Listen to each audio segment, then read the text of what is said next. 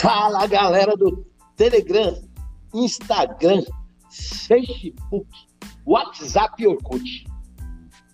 Hoje nós vamos falar no nosso podcast né, de hoje, dia 26 de abril, com um cara muito bacana. É graduando em Direito foi conselheiro tutelar em Montes Claros, onde exerceu a função por oito anos e hoje está como membro da diretoria executiva do Fórum Mineiro de Conselheiros Tutelares. Ele é consultor de políticas públicas para criança e adolescente e colaborador nas formações para conselheiros tutelares e agentes do sistema de garantia de direitos de criança e adolescente. Seja bem-vindo, Lucas Arruda Pereira, meu amigo Lucas. Você tinha Orkut, Lucas? Edinho, boa tarde, amigo. Primeiramente, uma honra. Obrigado pelo convite, tá? Me senti lisonjeado e manifestar alegria em estar nesse espaço aqui com você. Eu já tive Orkut, sim. Eu sou um adepto de todas as redes sociais. Eu gosto da comunicação, né? Já trabalhei numa rádio é, no tempo em que eu fui seminarista na rádio da Arquidiocese de Montes Claros, então me encantei com esse espaço da comunicação. E hoje a gente explora esse espaço para produzir conteúdo, né, para melhorar aí, é, ajudar as pessoas afins do Estatuto da Criança e Adolescente, né, aqueles que simpatizam, ah, na interpretação e produzindo conteúdo para melhorar a prática, principalmente de conselheiros e conselheiras tutelares. Né?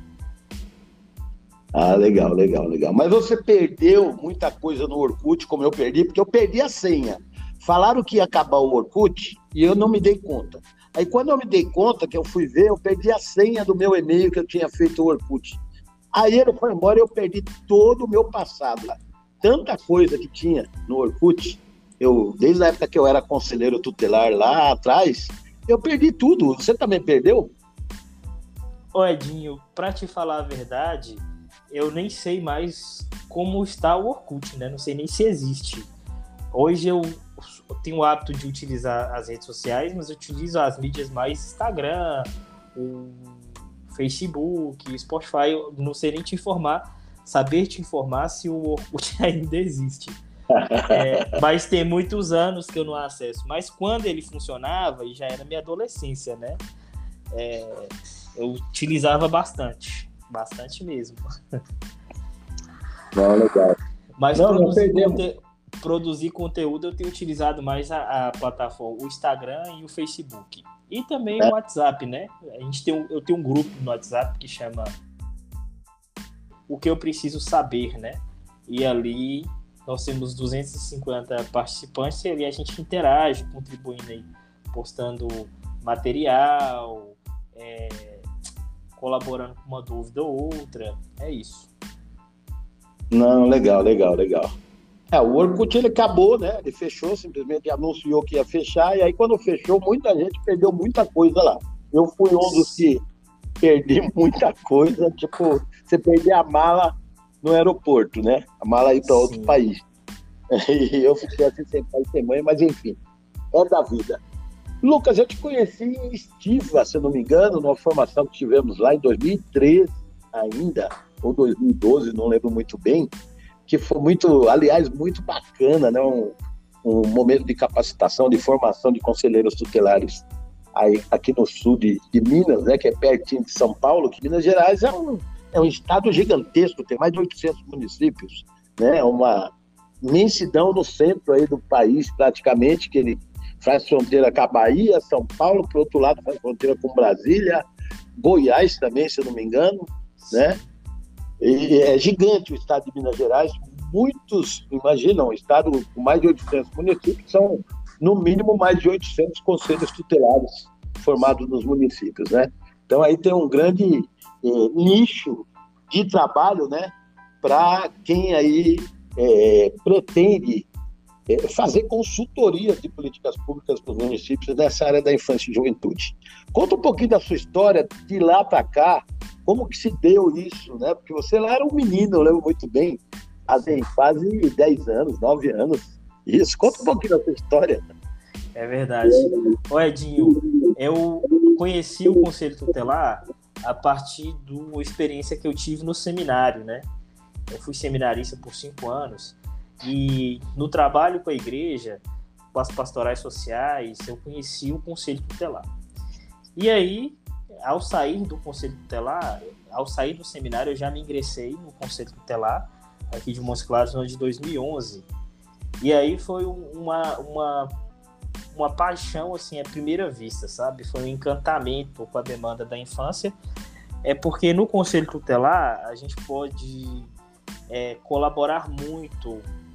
É, Conselho Tutelar ele é um órgão essencial para atender as famílias, atender crianças, adolescentes e suas famílias, é, e trazer para aquele sujeito oportunidades, né? Considerando esse sujeito aí que está em condição é, peculiar de desenvolvimento, é, garantir direito na perspectiva de ofertar a esse sujeito possibilidades, oportunidades, né? E aí isso me encantou, e aí desde então é, fiquei no Conselho Tutelar de Montes Claros no ano de 2011 ao, ao final do ano de 2018. É, e, nesse, nessa trajetória, nessa caminhada, eu fui provocado né, por um promotor aqui em Minas Gerais, um promotor de justiça, que era o doutor José Aparecido, é, e ele dizia assim, ó, o Ministério Público ele tem as suas associações de representatividade o judiciário também, né? E quem é que fala pelos conselheiros tutelares, né? Numa perspectiva de Estado, numa perspectiva é, da construção coletiva, né? E aí eu comecei a garimpar, Edinho. Fui garimpando, fui buscando pessoas. E aí eu conheci nessa época é, o Elita Morim, o Ramon Isidoro, a Sueli Lisário, e, outras, e outros personagens aqui no estado de Minas Gerais que também tinham o mesmo anseio, sabe? E aí foi nascendo, é, fomos agregando num coletivo, né, que é o Fórum Mineiro de Conselheiros Tutelares. E esse nosso encontro em 2013, se eu não me engano, na cidade de Estiva, longe para Dedéu, lugar frio, né? e tô dizendo frio, eu que tô num lugar quente, né, que é o norte de Minas. É... E aí começou a desenvolver essas atividades, né, para poder fortalecer, capacitar os conselhos tutelares, promover interação entre os conselheiros tutelares no estado de Minas Gerais. Como você bem disse, né, Minas Gerais, as, ou como também diz Guimarães Rosa, as minas, minas é, são muitas, né?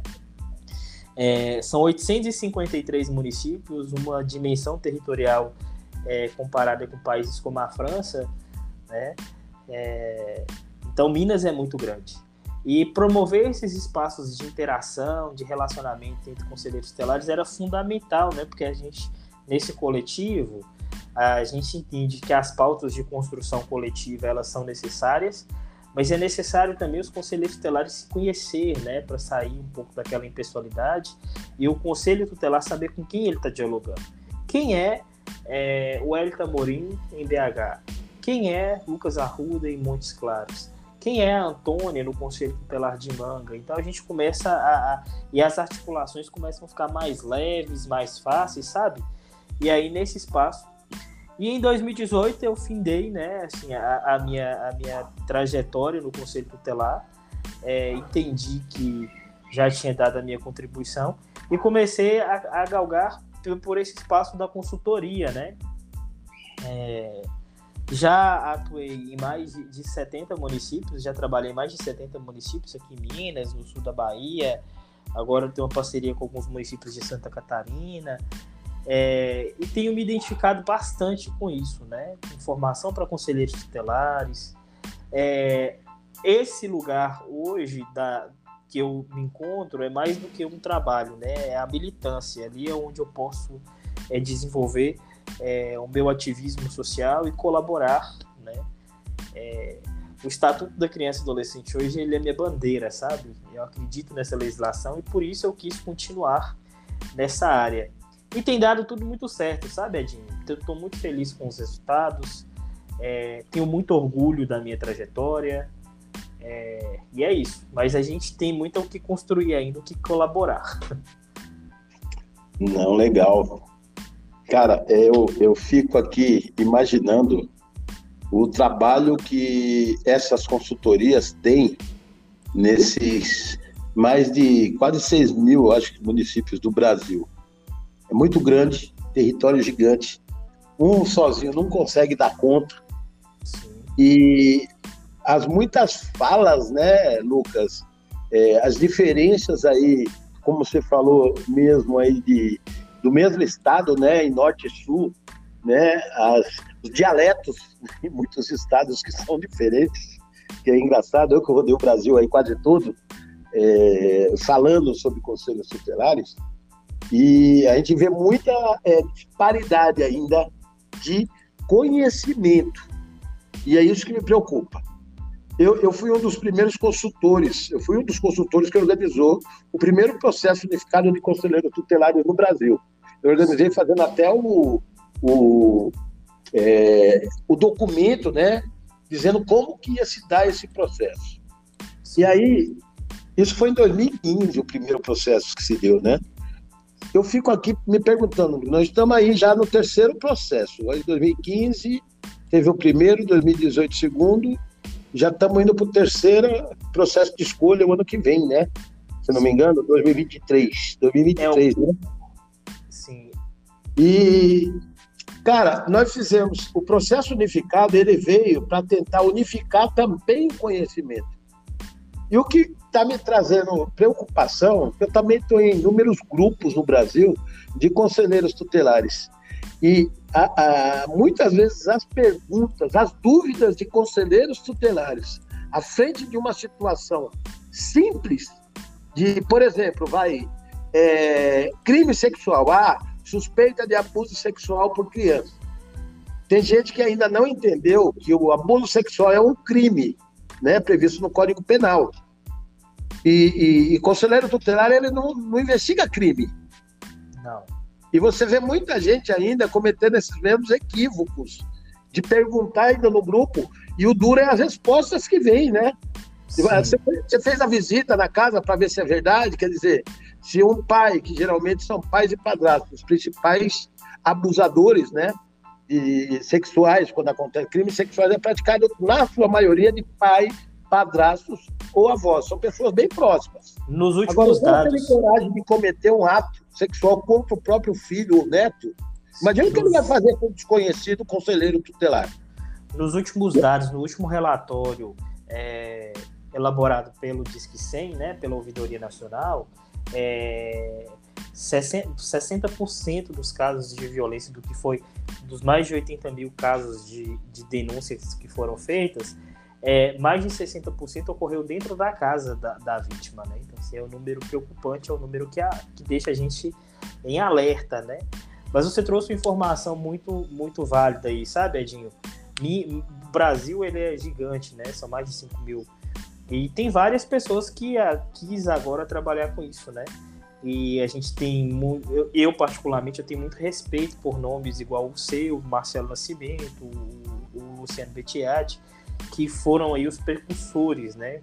Que de certa forma é, começou a desbravar, né? Esse espaço. E aí, é, aqui em Minas Gerais, por exemplo, são 853 municípios. Se eu atendesse um município por dia, eu, um ano eu não dava conta de atender todo o estado de Minas Gerais. Né? Então, assim, é, há espaço para várias pessoas. Agora, quem está nesse lugar, é, o que a gente tem que ter é responsabilidade, né, Edinho? A gente tem que ter muita responsabilidade social, responsabilidade com as informações que a gente passa, é, porque a gente está num lugar de construimento, de, de, é, nós estamos no lugar de construir saber, né? É, só que a gente tem que fazer isso é, sem tirar do sujeito a sua capacidade de crítica, né? A gente tem que provocar no sujeito. É, a gente luta nesses 31 anos de estatuto, quase 31 anos de estatuto da criança e adolescente. A gente fala que o ECA ainda não está implementado, né? ainda falta muita coisa. É, falta muita coisa, inclusive interpretação. as pessoas precisam aprimorar a interpretação dessa lei para conseguir fazer efetivar o que está proposto dentro dela.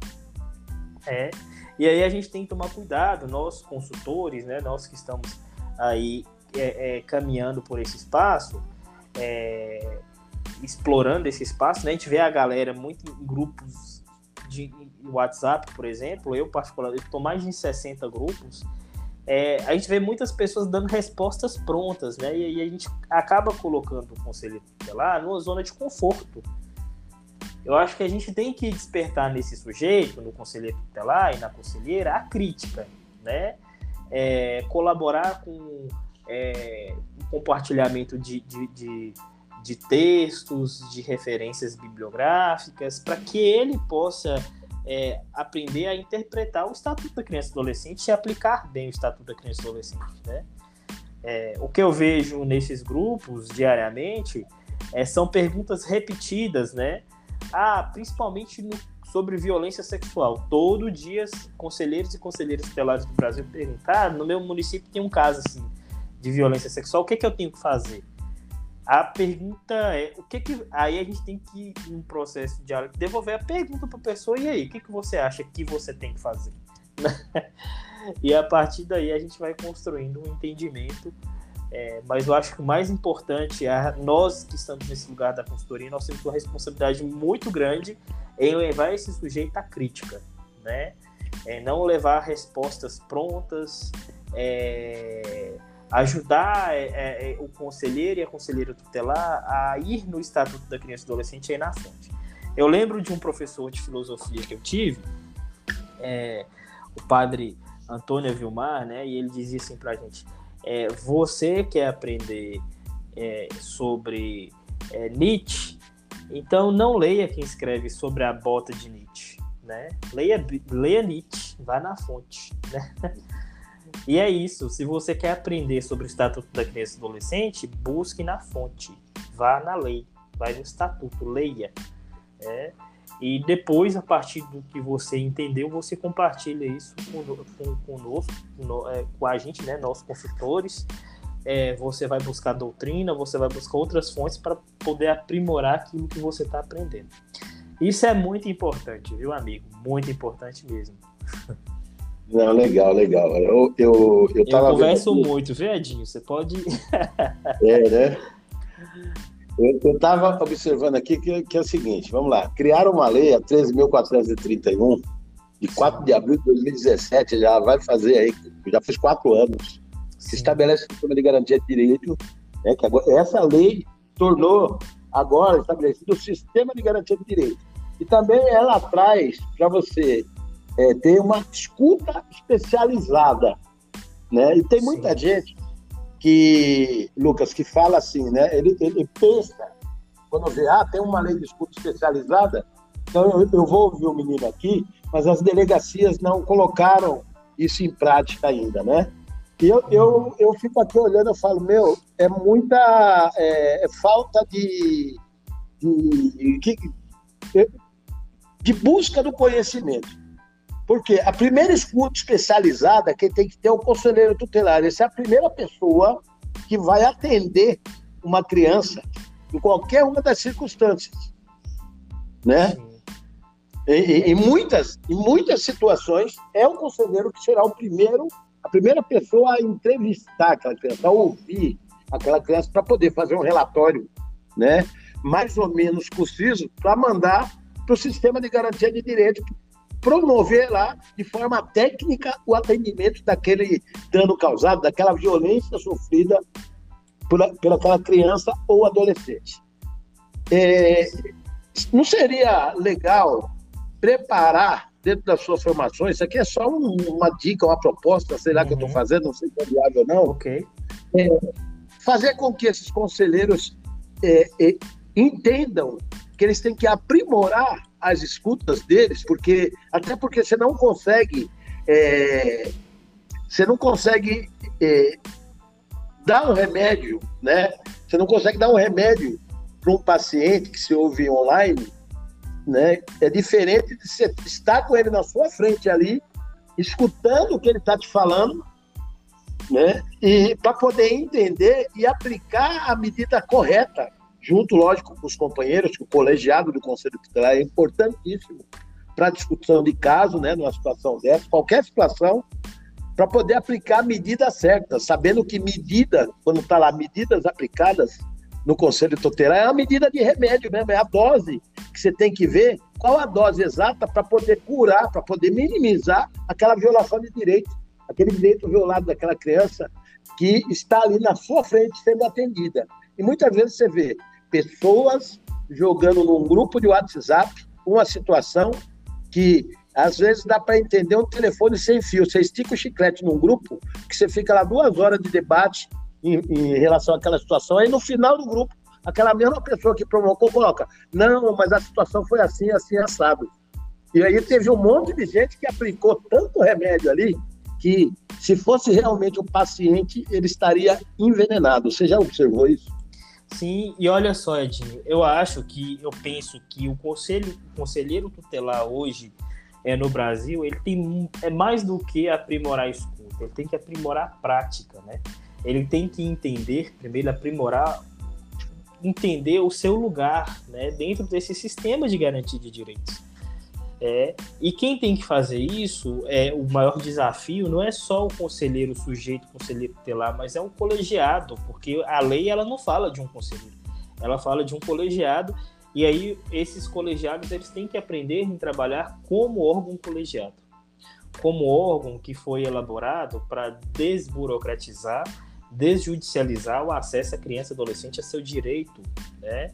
Ele foi encarregado em zelar pelo cumprimento do direito da criança e adolescente. E esse sujeito, ele tem vários, vários atos normativos, né? Além do próprio ECA, que é uma lei federal, ele tem resoluções do CONANDA que serve para colaborar aí nessa interpretação, ele tem a doutrina, ele tem a jurisprudência, para poder se posicionar nesse lugar de defesa dos direitos desse órgão que é encarregado em zelar pelo cumprimento. Então ele não executa, né? É, agora, sobre a escuta especializada, a Lei 13.431 de 2017 e o decreto regulamentador desta lei, né, que é o 9.603 de 2018, é, ele fala muito bem sobre, é, é, sobre esse instituto, né, que cria a escuta especializada e cria também o depoimento especial.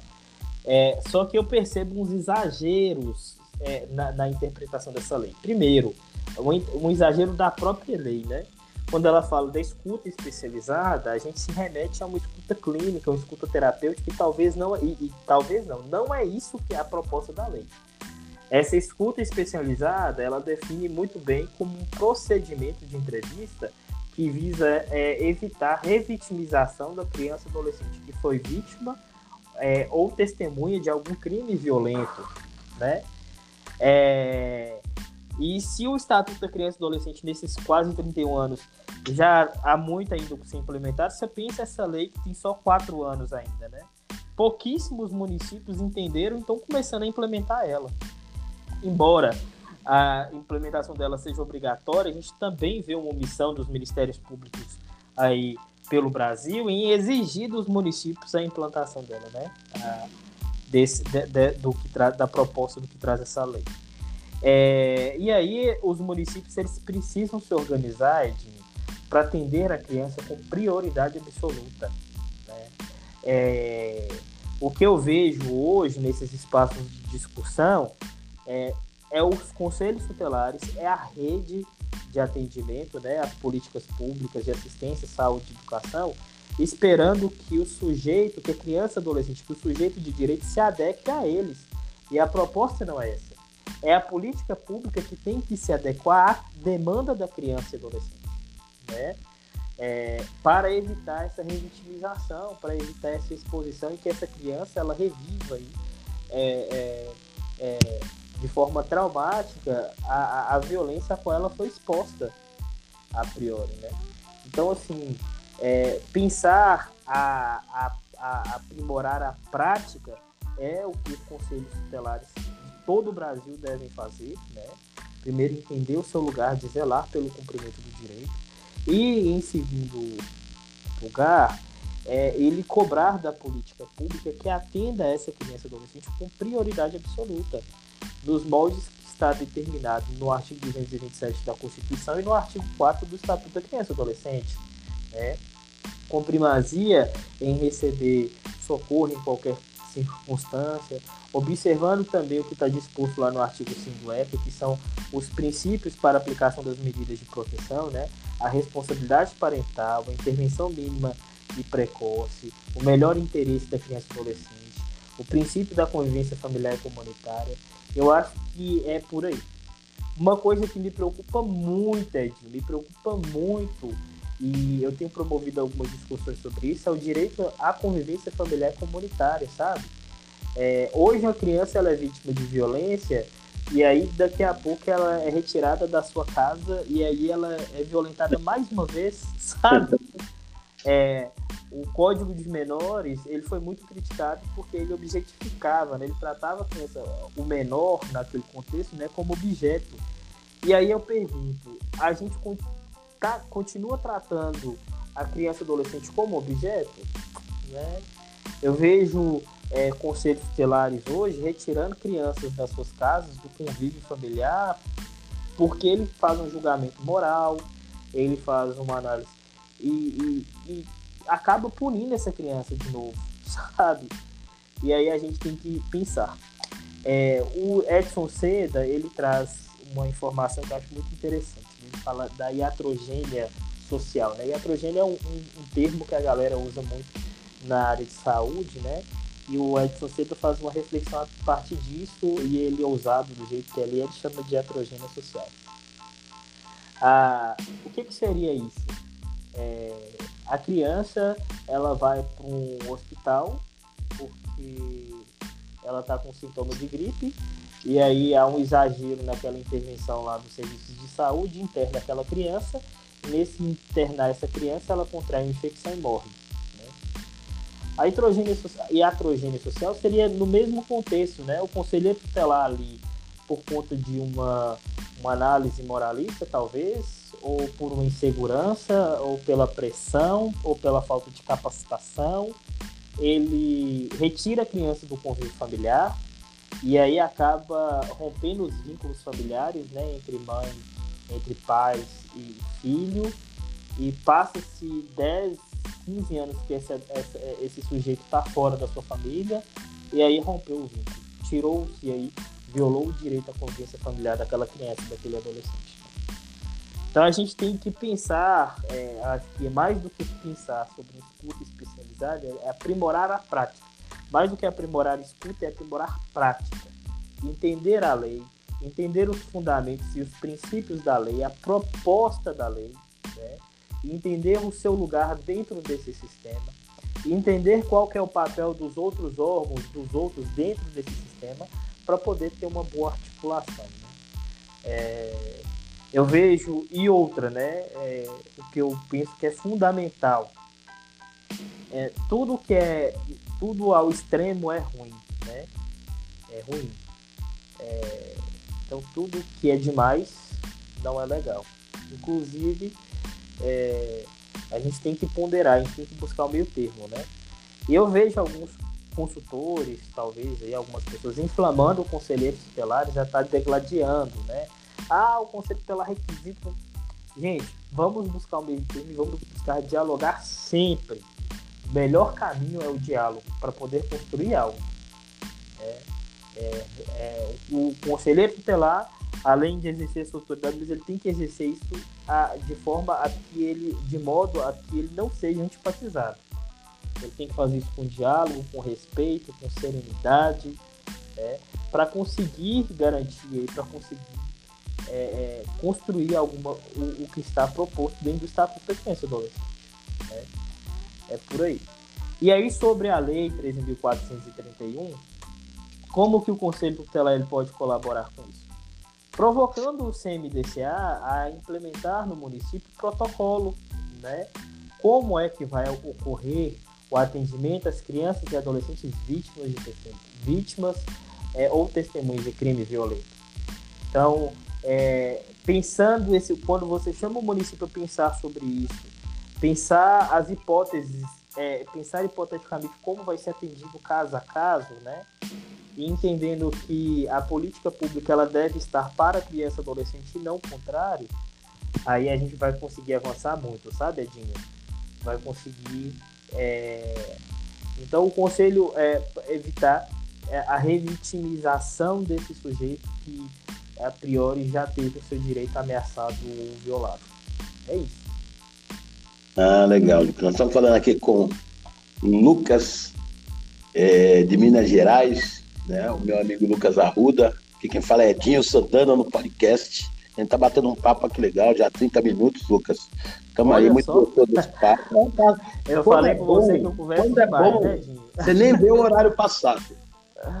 É assim mesmo. Você falou uma palavra aí que eu é, anotei aqui e, e, queria fazer um comentário em relação a ela, né? Desjudicializar. O Conselho Tutelar foi feito para judicializar, conforme Edson Seda. Eu tive a oportunidade de almoçar com Edson Seda lá em João Pessoa, da Paraíba, tá? Você é um sortudo. Almocei com Edson, com ele, já tive umas três vezes com ele, né? Um dos caras aí que foi protagonista do Estatuto da Criança e Adolescente, cara Sim. show de bola, viu?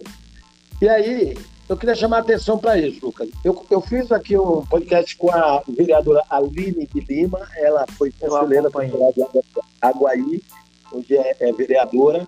Eu falei a respeito do trabalho né, na construção da, da política pública do Conselho Tutelar, para ele começar a praticar o artigo 136 do 669, né, que é ajudar na construção da peça orçamentária do que tange a política de atendimento à infância e juventude do município. Ela me chamou a atenção de uma coisa muito séria, né? O conselheiro tutelar, geralmente, ele, ele não busca o entendimento do que é isso, que trem é esse, né? Para poder fazer as interlocuções reais e diretas, para do bom entendimento. Você sabe que dentro do município as é, as, as, articulações, infelizmente, elas são muito técnicas, né? Dentro de um município. Não dá para você chegar lá e falar, olha, eu preciso de alguma coisa que lave roupa. Não, eu preciso de uma máquina de lavar. É isso que Sim. tem. Não vou te dar um tanquinho e não vai servir para aquilo que você quer, né? E ela pediu, ela falou que os conselheiros tutelares precisam primeiro entender né, esse processo, já que esse ano, eu chamei a atenção dele, dela, Lucas, esse ano é o ano da construção da peça orçamentária, do PPA, do Plano Plurianual, né, nos municípios. Agora, agora em agosto, né? É, anotar aí, é, anotar quais são as prioridades das políticas públicas ausentes em cada um dos municípios. Porque se não tiver indicação, vai de qualquer jeito. É igual eu fazendo palestra, e aqui tem, por exemplo, curso de formação profissional para atender os meninos, as meninas, né, os adolescentes. Tem, tem, tem curso de, de corte, costura, de é, pedreiro. Pô, mas quer dizer que menino e menina vai ser só pedreiro e, e vai ser costureira, é isso? Né? E os de, de TI, de tecnologia da informação. Enfim, você tem que indicar, você tem que dar nome aos bois, falar, olha, eu preciso disso, disso, disso, né? E aí você coloca prioridades, as outras sequenciais e as menores. Se der para fazer tudo, faz. Senão vai ser só as prioritárias, se o orçamento só der. Mas pelo menos tem que alguma coisa. Então, esse exercício deve ser feito esse ano para não judicializar as ações futuras. Porque senão vai ter que judicializar. E sabendo que a justiça ela é morosa. E aquela violação vai continuar sem é, resultado a criança vai continuar em violação, principalmente no que tange as políticas públicas voltadas às famílias, porque muitas vezes o pai é o violador de direito, né? Só que, ao mesmo tempo que ele viola, ele é o mantenedor do lar, ele tem lá sete filhos. Então a pessoa olha assim e fala: é melhor tirar um e deixar ele mantendo os sete do que ter que cuidar do, da família inteira, né? Então, essas Sim. políticas sempre, sempre foi um gargalo para o atendimento da violência contra a criança no Brasil. E quanto à lei é, 13.431 de 2017, foi bola cantada. Eu falei lá, o estatuto ainda não está aprimorado e, e, e, e não está sacramentado dentro dos municípios na sua totalidade. E aí vem com uma lei que é quase impossível dos municípios atenderem, que é quase impossível, viu? O município não tem, é o Estado que tem que fazer isso, e eles vão ter lá alguns polos, porque é caro você montar uma escuta especializada, já buscou esses valores, valuations, né? Em cada um dos municípios. O município não tem condição de manter isso aqui. Não aportaram dinheiro, Lucas, nessa lei. Entendeu? Porque foi uma lei, falei, se não tiver uma lei, um complemento federal para poder é, é, implementar, como o CRAS e CREAS, né? Que implementaram em todo o território nacional, com dinheiro federal, essa lei não vai conseguir vingar. E é o que está é. acontecendo, cara. Porque Edinho, é... eu não vejo, eu não vejo a proposta da lei como a criação de um novo serviço, né? Como um serviço socioassistencial, eu não vejo assim. Essa escuta especializada é um procedimento de entrevista que ela pode ocorrer em qualquer lugar da rede, por qualquer profissional. E aí o detalhe é a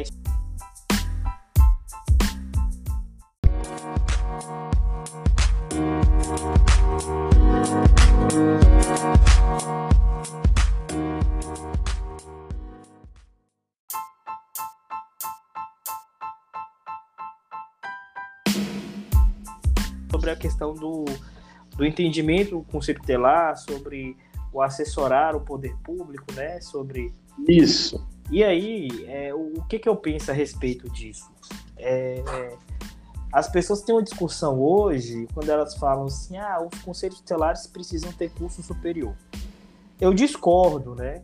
E mais do que ter curso superior, eu acho que quem está dentro do conselho tutelar ele precisa de comprometimento com a causa da infância, né? É, ele precisa ter afinidade com aquilo. O conselho tutelar, a proposta dele é muito mais do que uma oportunidade de emprego, né? Ali a pessoa, é, como foi pensado pelo legislador ao criar o Estatuto da Criança e Adolescente, é uma representação da sociedade que sai do seu lugar de telespectadora com os problemas da infância e passa a ser protagonista na atuação do, dos problemas contra a infância. Né? Então, quem está dentro do Conselho Tutelar, ele tem que ter esse comprometimento de entender a política como um todo. Ah, mas o Conselho Tutelar não é um órgão técnico, não é. Mas quem está dentro do Conselho Tutelar, os agentes políticos que estão dentro do Conselho Tutelar precisam ter uma proatividade, precisam se dedicar ao estudo, precisam, se, precisam entender o que é a política de atendimento à criança e adolescente, é, para que ele possa exercer é, de forma qualificada é, a sua função, né? É, e, a, e, a, questão é essa, sabe, Edinho? É exercer de forma qualificada.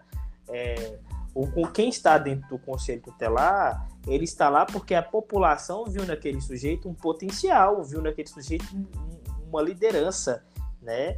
E aí, dentro do conselho tutelar, como agente político, ele deve exercer isso é, é entender agora né, a, atribuição do Conselho Tutelar, que é assessorar o poder público na elaboração das peças orçamentárias, na, na, na elaboração das peças não, né, mas na construção do orçamento para é, tratar a criança no orçamento também com prioridade absoluta, aí o que a gente escuta na maioria dos municípios é dizer o seguinte: ah, mas a Câmara Municipal não informa nada do Conselho Tutelar, ah, mas o CMDCA não dialoga.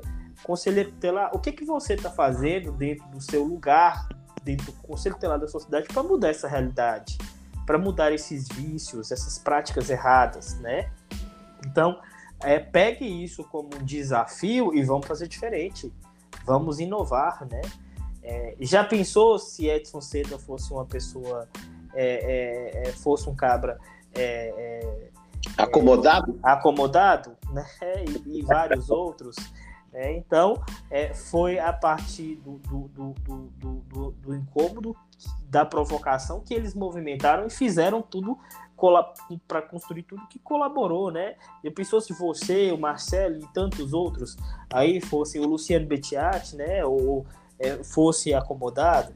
Então, dentro do Conselho Tutelar, a gente precisa de pessoas comprometidas. É, de pessoas que, numa perspectiva da proatividade, façam a diferença é, é, consiga aí dar, dar, dar ao Conselho Tutelar a real importância que esse órgão tem aí para a proteção de, de, de, de, de crianças e adolescentes. O caso do menino Henry, que aconteceu agora, o Henry Borel, no, no, no Rio de Janeiro, foi só mais um caso, infelizmente. Todos os dias, crianças e adolescentes são vítimas de das formas mais cruéis de violência, né? E aí, Conselho Tutelar, o que, que você está fazendo no seu município, no seu espaço, para poder mudar essa realidade dessas crianças e desses adolescentes? É, é, vamos embora movimentar, vamos embora ser proativo, vamos embora, né? É, de fato exercer. Há uma discussão, Edinho, dentro do Conselho Nacional do Ministério Público, do Conselho Nacional de Justiça, sobre a, sobre a eficiência dos conselhos tutelares no Brasil, né? sobre a necessidade do Conselho Tutelar no Brasil.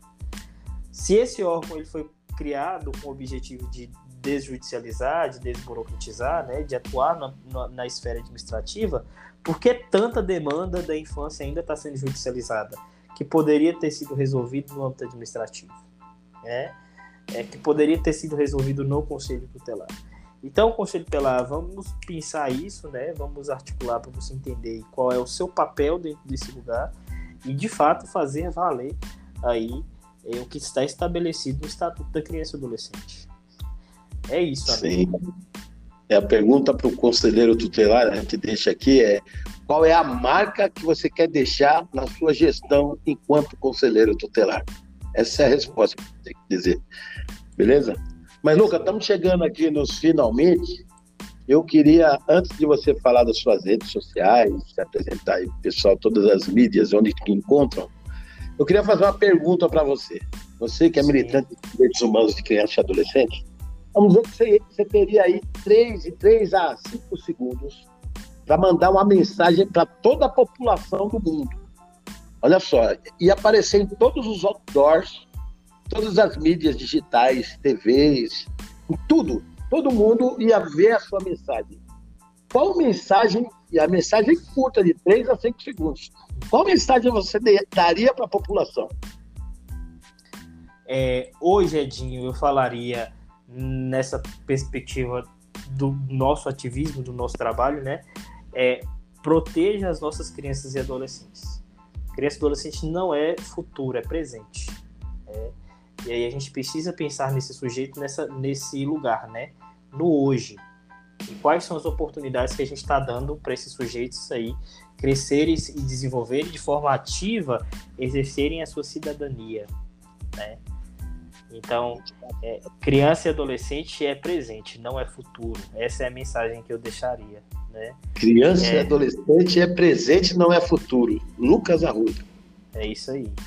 A gente tem que tratá-la no presente e como presente também, né? É, dando oportunidade para esses sujeitos, educação de qualidade, é, é, possibilitando esse sujeito que ele possa se desenvolver uma, de forma saudável, assegurando a ele dignidade, assegurando a ele tudo o que a lei preconiza, né? É, liberdade, saúde, para que de forma ativa ele consiga exercer a sua cidadania. E a gente só vai fazer isso com políticas públicas de qualidade, a gente só vai fazer isso com conselhos tutelares atuantes, né, qualificados, é, com um sistema de justiça qualificado, é, a nossa atuação ela tem aí, né? Mais do que garantir é, proteção, é garantir oportunidade, garantir redução de desigualdade, garantir justiça social, garantir direito fundamental de crianças e adolescentes. É isso, amigo. E eu te agradeço imensamente pelo convite. É, espero que essas reflexões aqui elas contribuam aí pra, para os conselheiros tutelares e as pessoas afins aí do sistema de garantia de direito que nos acompanhar, né, nos escutar depois. E eu tô lá nas redes sociais, eu tô no Instagram, é, arroba lucasarruda10, underline 10.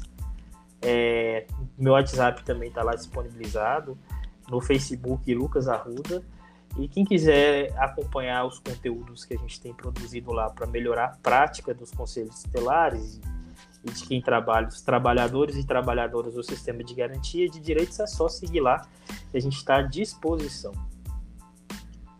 Obrigado, muito obrigado por você participar desse nosso podcast. Agora tem mais uma rede social, né? O Spotify, que em breve estará aqui esse nosso bate-papo lá no Spotify, o pessoal curtir bastante e seguir a gente. Beleza? Ok. Bom, comigo as pessoas me encontram no arroba Edinho Santana no Instagram, Edinho Santana Santana no Facebook, agora Edinho Santana no Spotify. Beleza? Um beijo no seu coração, meu amigo. Muito obrigado. Dá um beijo em todos aí de Minas Gerais, das Minas Gerais. Pode deixar. Farei Um grande abraço, amigo. Até mais. Obrigado. Tchau.